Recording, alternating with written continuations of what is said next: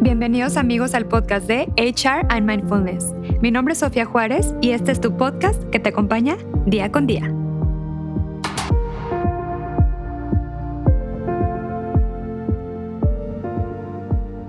Hola amigos, ¿cómo están? Bienvenidos aquí a otro episodio de HR and Mindfulness. El día de hoy estoy muy contenta porque traemos a una invitada muy especial. Para mí es un honor tenerla aquí conmigo y bueno, les platico un poquito acerca de su trayectoria. Ella es psicóloga clínica y cuenta con dos maestrías, una en psicopedagogía infantil y otra en inteligencia emocional y coaching. Y bueno, al conocer la cantidad de madres que viven con trastornos emocionales durante su maternidad, como ansiedad, depresión, por ejemplo, la pérdida de un bebé o un embarazo silencioso y triste, ella decidió iniciar su proyecto Caminando Juntas. Caminando Juntas es una comunidad actualmente de más de 29 mil mujeres, madres en búsqueda de vivir una maternidad real, feliz y sana. Con ustedes, Fer Escalera. Bienvenida, Fer. Hola Sofi, encantada de esta invitación. No, encantada yo de tenerte el día de hoy aquí con nosotros. Muchísimas gracias por este espacio. Ahora sí, vámonos a las preguntas, Fer. Platícanos un poquito aquí a los que te están escuchando, por favor, ¿qué es la psicología de la maternidad?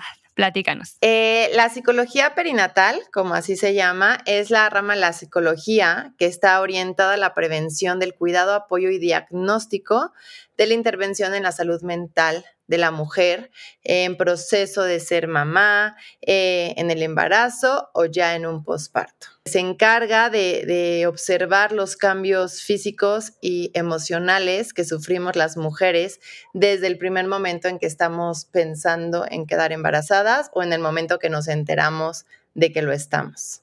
Excelente, me encanta, súper bien. Oye, Fer, ¿y por qué es tan importante el bienestar integral en este proceso de embarazo? Porque no solamente afecta las cuestiones emocionales a mamá, se ha comprobado de alguna u otra manera que las emociones en mamá afectan también directamente al bebé.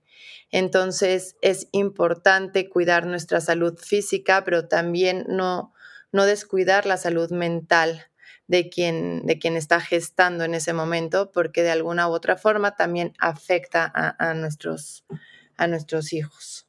Totalmente. Oye, ¿y cómo influye el estado de ánimo de la madre durante la etapa de gestión y de embarazo? Bueno, el embarazo em, es una etapa emocionalmente difícil, por así decir, para las mamás, para las mujeres que están embarazadas, porque por los altos grados de, de los niveles hormonales que, presentamos en ese momento. Entonces, ¿cómo influyen las emociones eh, que sufre mamá en bebé? Los bebés que presentan eh, mamás con ansiedad o con depresión en el embarazo, eh, se ha visto que nacen con poco peso al nacer, pueden tener o presentar problemas emocionales desde la infancia, su grado para aprender o desarrollar ciertas habilidades también se ha visto un tanto deteriorado a comparación de madres que no presentan este tipo de complicaciones en los embarazos. Ok.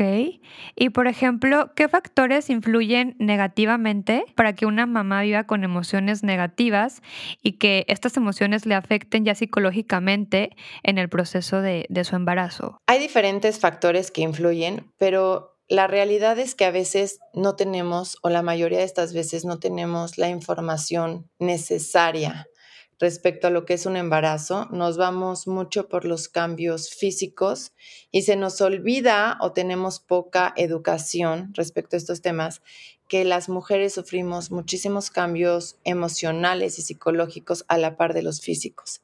Entonces, ¿cómo, podemos o qué lo puede detonar?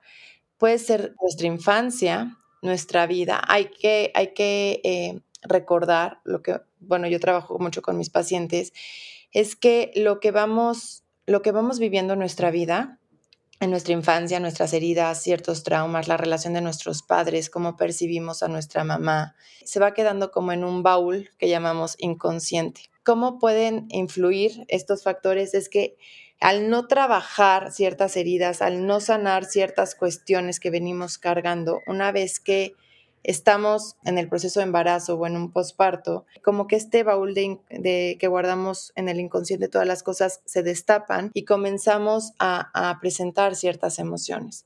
También existe mucho eh, en cambios emocionales la relación en pareja, la cuestión socioeconómica que estés presentando en ese momento, si fue un embarazo planeado, cómo venga el bebé, si viene con alguna condición distinta, eh, la edad que tengas, si interrumpe tu, tu vida profesional. Todo esto eh, son factores que van influyendo en cómo vives emocionalmente tu maternidad.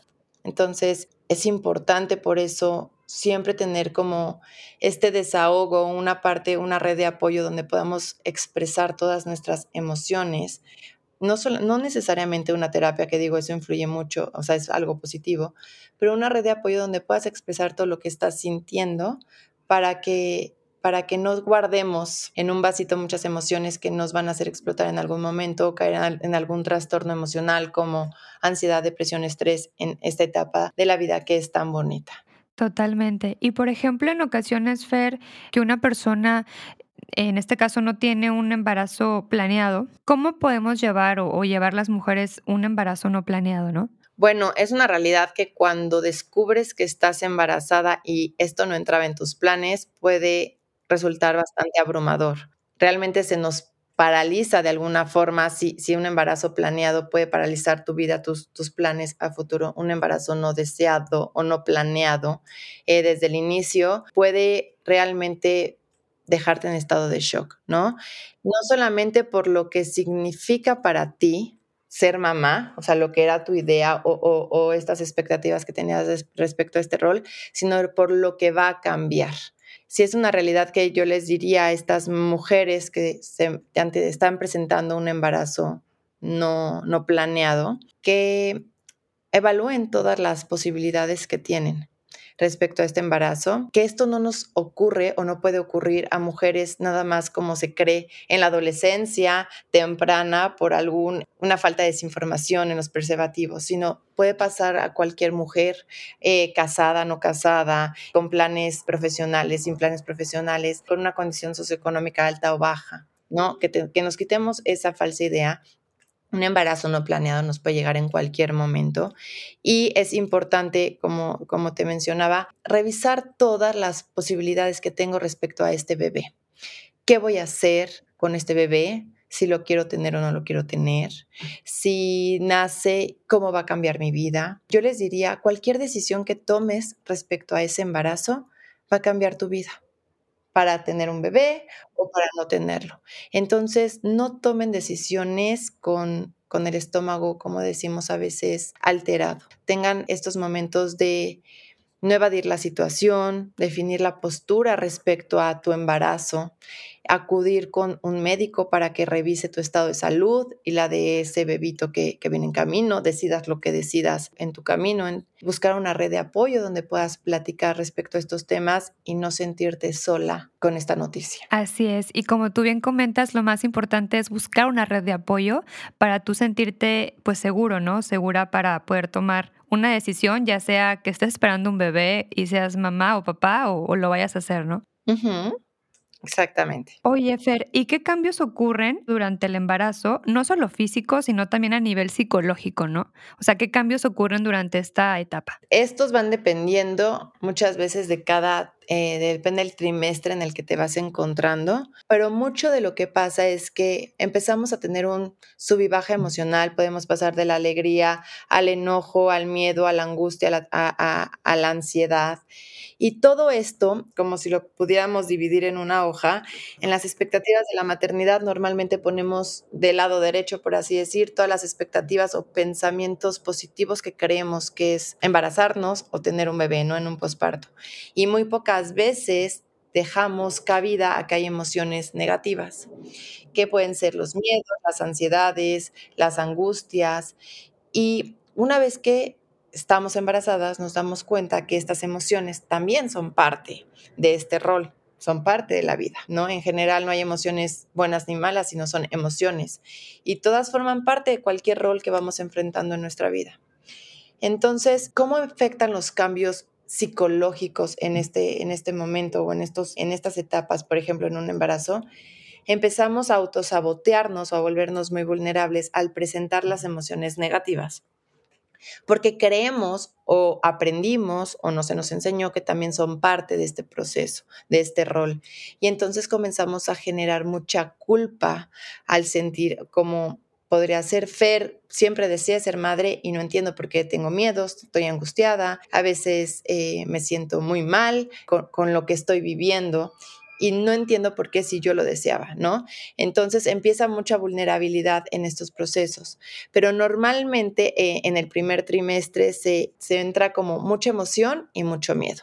Mucha emoción a la noticia para quienes deseaban ser mamás y mucho miedo porque por lo menos los primeros tres meses de gestación empieza el continuar mi embarazo, no tendré una pérdida, vendrá bien y muchos miedos que van a la par con las emociones. Entonces esta vulnerabilidad hace que mamá no solamente presente estas emociones y también caiga como en angustias. En el segundo trimestre, una vez que ya pasamos como estos miedos de que el bebé pues relativamente ya es como un embarazo que está bien, por así decirlo, que todo esté en orden, que no hay tanto miedo o, tanta probabilidad de, de poder perderlo la mamá comienza a sentirse mejor, con más estabilidad emocional, físicamente empiezan a desaparecer la sintomatología que pueden ser las náuseas, vómitos, cansancio excesivo que hay en el primer trimestre. Y en, este, en esta etapa es como si empezáramos a agarrar como un shot energético emocional y pudiéramos tener este tiempo como para pensar en el cuarto del bebé, la ropita, lo necesario. Me siento como como con mucha energía para poder hacer diferentes actividades y por lo consiguiente normalmente sentimos emociones positivas, por así decir. Los nervios eh, naturales que podría ser se acerca el, el momento de dar a luz, será parto, será cesárea, nacerá sano, pero comienzan como a estar poquito. No sé si, si me explico. Como que es la etapa como de mayor estabilidad emocional en un embarazo. En el tercer trimestre empiezan estos, nuevamente estos miedos de que el bebé nazca bien, asumado con las molestias excesivas de que ya no duermes bien, de que ya te sientes muy fatigada físicamente, de que ya deseas que, nazca el bebé, eh, empiezan la incertidumbre sobre cómo le voy a hacer. En esta etapa vienen muchos miedos, no solamente del embarazo, sino ¿podré ser una buena madre? Qué es ser una buena madre, podré con la crianza, podré bañarlo, podré dormirlo, podré llevar a cabo bien este rol. Estas vulnerabilidades emocionales que pasan en este, en este trimestre, si no las aprendemos a manejar o no las expresamos, normalmente se arrastran a lo que conocemos como un cuarto trimestre o el posparto.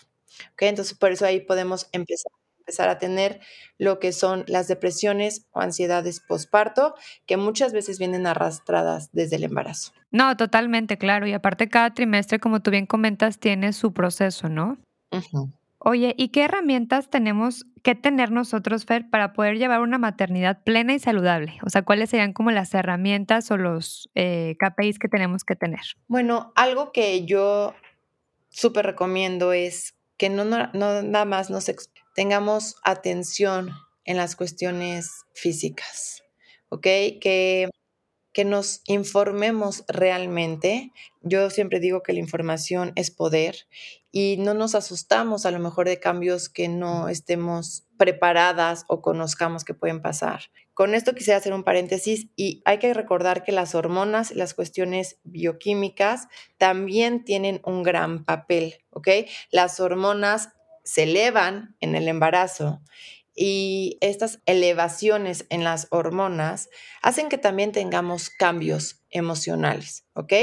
Esos no los podemos controlar, por así decirlo, más que a lo mejor con una pastilla hormonal, una revisión ginecológica, medicamentos que nos ayudan a contrarrestar ansiedad y depresión, si es una cuestión bioquímica. Pero si dejamos eso a un lado y nos enfocamos solamente en lo emocional, darnos cuenta que trabajar en ti misma si estás en proceso de, ser mamá, de buscar un embarazo, recordar que hay que sanar muchas cosas, muchas situaciones con nuestras familias, con nuestra mamá, ciertas heridas que tenemos de nuestra niña interior, por así decirlo, de nuestra infancia, informarnos de los cambios emocionales que podemos presentar, aprender a expresar nuestras emociones, que eso pasa mucho, creemos que si estoy embarazada o soy mamá y, me dan ganas de llorar o me siento muy vulnerable, habla como de una debilidad en este rol o habla que no estás capacidad, capacitada o cumpliendo este rol satisfactoriamente. Entonces, quitar mucho estos tabúes que existen y aprender a, verbalizar lo que estamos sintiendo para poder avanzar y no quedarnos con emociones que nos van solamente a, a estancar emocionalmente, ¿no? Dejar a un lado el que dirán y realmente confiar. Yo siempre les digo a mis pacientes que la biología es tan sabia, la naturaleza es tan sabia que, que nos dio un don que se llama instinto materno, que muchas veces dejamos a un lado por los prejuicios sociales, por lo que aprendí de mi mamá, por lo que mi suegra me dijo, por lo que veo hoy en las redes sociales, por, por mucha sobreinformación y estoy más enfocada en el deber ser que en el ser. Entonces yo les diría, intenta ser tú misma. Sana, sana todos los procesos que puedas venir cargando. Si no los tienes conscientes, nunca es tarde para tener como un, un apoyo emocional, porque de alguna u otra forma todos los seres humanos venimos cargando en una mochila emociones o situaciones que no hemos sabido procesar o sanar. Entonces, pues realmente esos serían los consejos que, que yo les daría. Claro, y sobre todo también como tú dices, a veces traemos cosas cargando inconscientes que no nos damos cuenta hasta que llegamos a terapia, ¿no? Y es realmente ahí donde decimos, oye, es que no me había dado cuenta que me pasó esto en este momento y lo traía bloqueado, ¿no? En, en, en mi mente. Entonces es muy importante sanar todos los procesos. Muy, muy bien. Oye, Fer, y bueno, si creemos, por ejemplo, necesitar ayuda y acompañamiento psicológico, ¿qué nos pudieras recomendar? ¿A quién debemos acudir en ese momento, no? Muchas, muchas veces quien a veces nos puede canalizar como para hacer este grado de conciencia que, que necesitamos un apoyo emocional eh, puede ser en primera instancia el ginecólogo o el pediatra una vez que ya, que ya nació el bebé. A veces ellos son los primeros en darse cuenta, no siempre, pero sí en su mayoría, eh, que mamá está presentando alguna alteración emocional. Entonces, si no tienes un psicólogo a quien le puedas hablar o no lleves ya un proceso con alguien o no tengas un psiquiatra que también, bueno, ellos en, muchas ocasiones son buenos para una depresión crónica o ansiedad, eh, un trastorno de ansiedad mayor, porque normalmente se necesita medicamento y un psicólogo no lo puede, no lo puede hacer. Pero que acuda siempre con tu médico de confianza al principio, decirle, oye, no me estoy sintiendo bien, hay algo en mí que no me deja conectar conmigo, a lo mejor y no estoy viviendo una maternidad o un embarazo como, como hubiera esperado, ¿qué puedo hacer? Y ellos pues podrán canalizarte con algún psiquiatra o psicólogo que pueda llevar a cabo tu, proceso. Totalmente. Oye, y bueno, ¿cuáles son los indicadores para pedir ayuda psicológica antes de planear un bebé y durante el embarazo? O sea, bueno, creo que ya nos habías comentado algunos, pero ¿cuáles serían así como los focos rojos que tú digas, es que la verdad sí necesito de verdad ya acudir con alguien experto que me ayude? Mira, yo siempre digo que todos los seres humanos deberíamos de acudir a terapia porque de alguna u otra forma siempre, siempre venimos cargando diferentes situaciones. Y también como te platiqué hace rato, en la maternidad se destapan muchas cuestiones, heridas, situaciones emocionales no resueltas que vivimos a lo largo de nuestra vida. Yo a veces les digo a mis pacientes que es como una segunda oportunidad de como un renacer realmente, porque tenemos esta oportunidad de escoger cómo queremos ser. Durante mucho tiempo desviándome un poco de tu, de tu pregunta, Sofi, eh, aprendimos a ser la persona que nuestros padres o quien nos criaron nos dijeron que éramos. A lo mejor era, fuimos una persona penosa o rebelde o sucia o intranquila o lo que queramos decir, ¿no? O sea, siempre tuvimos estas etiquetas que alguien nos dijo que éramos y así aprendimos a, crecer. Y entonces en la maternidad tenemos, con la pérdida de identidad, con el reajuste más bien de, de nuestra nueva identidad, tenemos esta oportunidad de armar este rompecabezas con las piezas que nosotros queramos sobre quiénes somos. Tenemos esta oportunidad de decir, a ver, posiblemente para toda la gente soy una persona rebelde, pero no, no, no me considero rebelde y entonces voy a, poner en este rompecabezas cómo quiero definir mi identidad. Para esto es importante acudir a terapia, porque empiezo a romper patrones, empiezo a romper cuestiones de mi sistema de creencias que ya no quiero seguir cargando. Entonces, ¿qué indicadores podría tener previos a ser mamá o a buscar un bebé? No necesariamente tengo que tener una depresión mayor para acudir a, terapia. Siempre es importante vamos teniendo diferentes procesos y cambios en nuestra vida, sea ser mamá o no. Puede ser un cambio en, la vida laboral, un cambio de ciudad, un rompimiento de pareja, no sé, algún trastorno en la alimentación, cualquier cosa que, que vayamos presentando es importante acudir a terapia.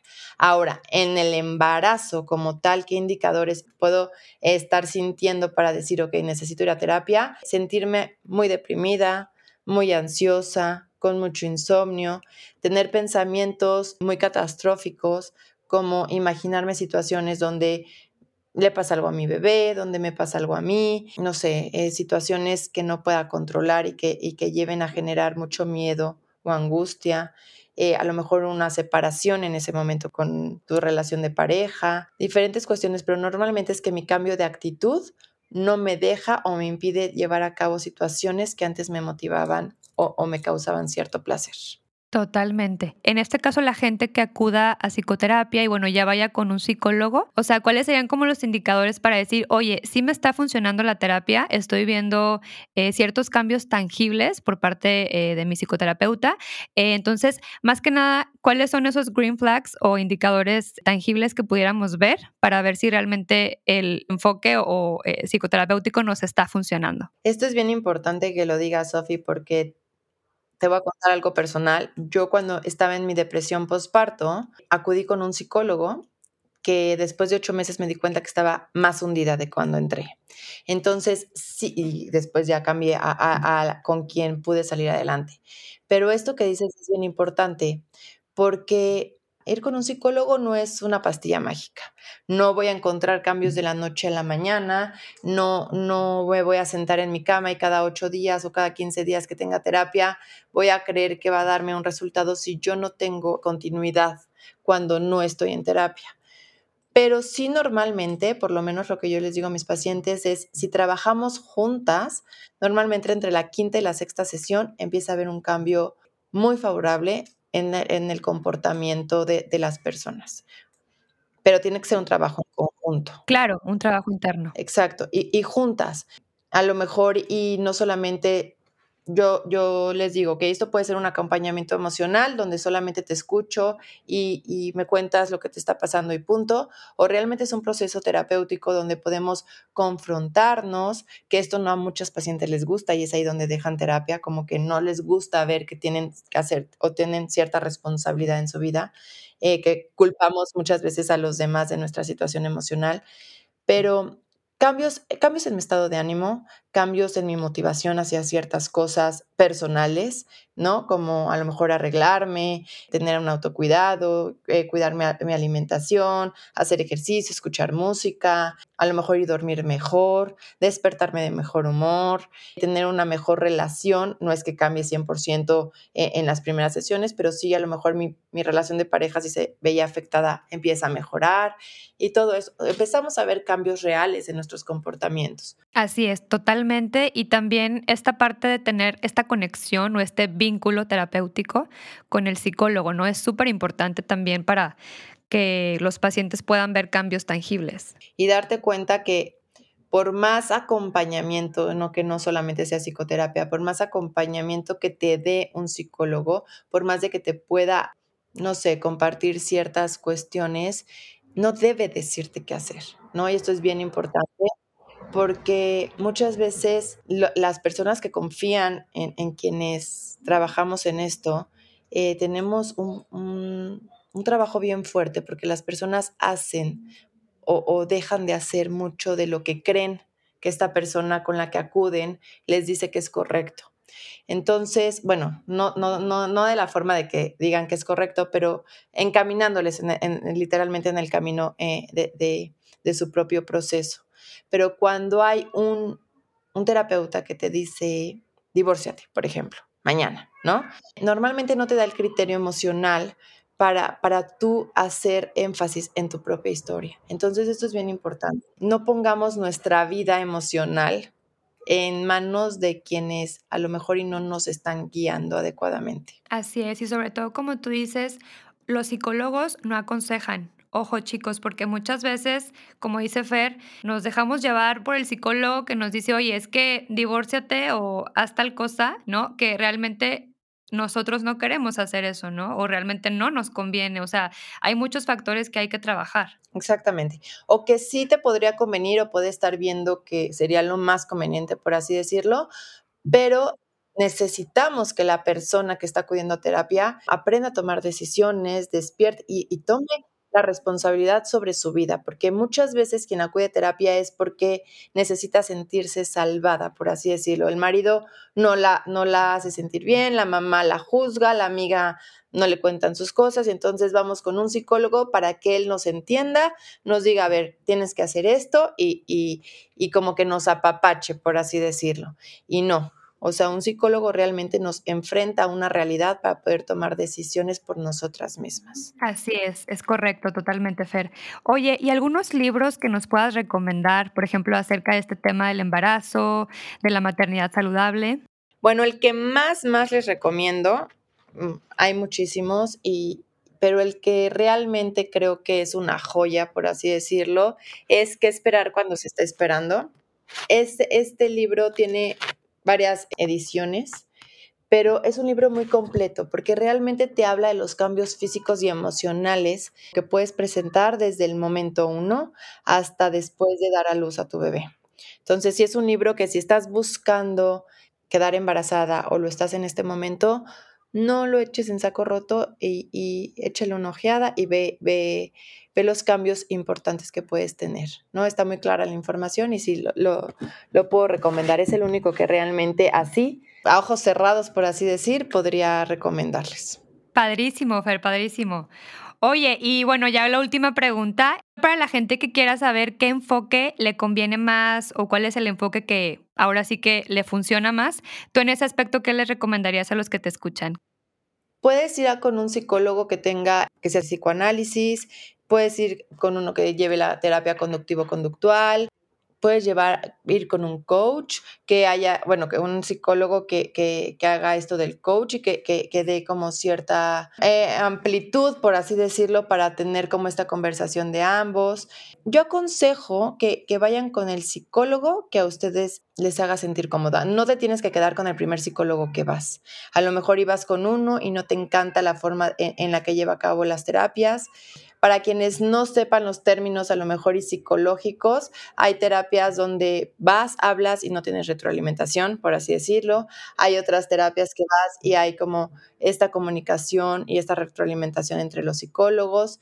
Entonces, lo que a ti te guste más, lo que te haga sentir cómoda realmente y sepas que, que no te van a juzgar, ¿no? Que no te van a señalar, que no te van a decir qué hacer, como lo, dijimos hace, hace rato, ir a un enfoque donde te sientas totalmente cómoda. Así es, correcto, y sobre todo también que te funcione y que tú creas que sí te está funcionando, es lo más importante. Ya por último, por favor, dinos tus redes sociales. En Instagram me pueden encontrar en caminando.juntasmx, ahí pueden mandar mensajitos directo o tienen el enlace directo para poder agendar citas es la, es la forma en la que realmente ahorita pueden llegar a contactarme para agendar una sesión. Todas mis sesiones son online. Mm, aunque yo radico en el DF o en la Ciudad de México ahora, puedo, puedo tener terapias con, con mamás de muchos países del mundo y eso es muy enriquecedor para mí y para ellas en, compartir también estos, estas cuestiones culturales. Entonces, no necesariamente tienes que vivir en México para contactarme. Así es. Ay, padrísimo, Fer. Pues muchísimas gracias. Ahora sí que vayan, contacten a Fer, sigan las redes sociales. Y Fer, me encantó tenerte. Ya platicaremos en otra ocasión, en otro espacio y hablaremos de otro tema. ¿Va? Muchísimas gracias, Sofi. Espero que toda la información haya quedado clara y me encantó estar aquí contigo. Ay, gracias, Fer. Te mando un abrazo y muchísimas gracias, amigos. Nos vemos para la próxima sesión en terapia. Gracias. Muchísimas gracias amigos por habernos acompañado en este espacio, que es tu espacio. Nos vemos la próxima sesión privada en terapia. Gracias.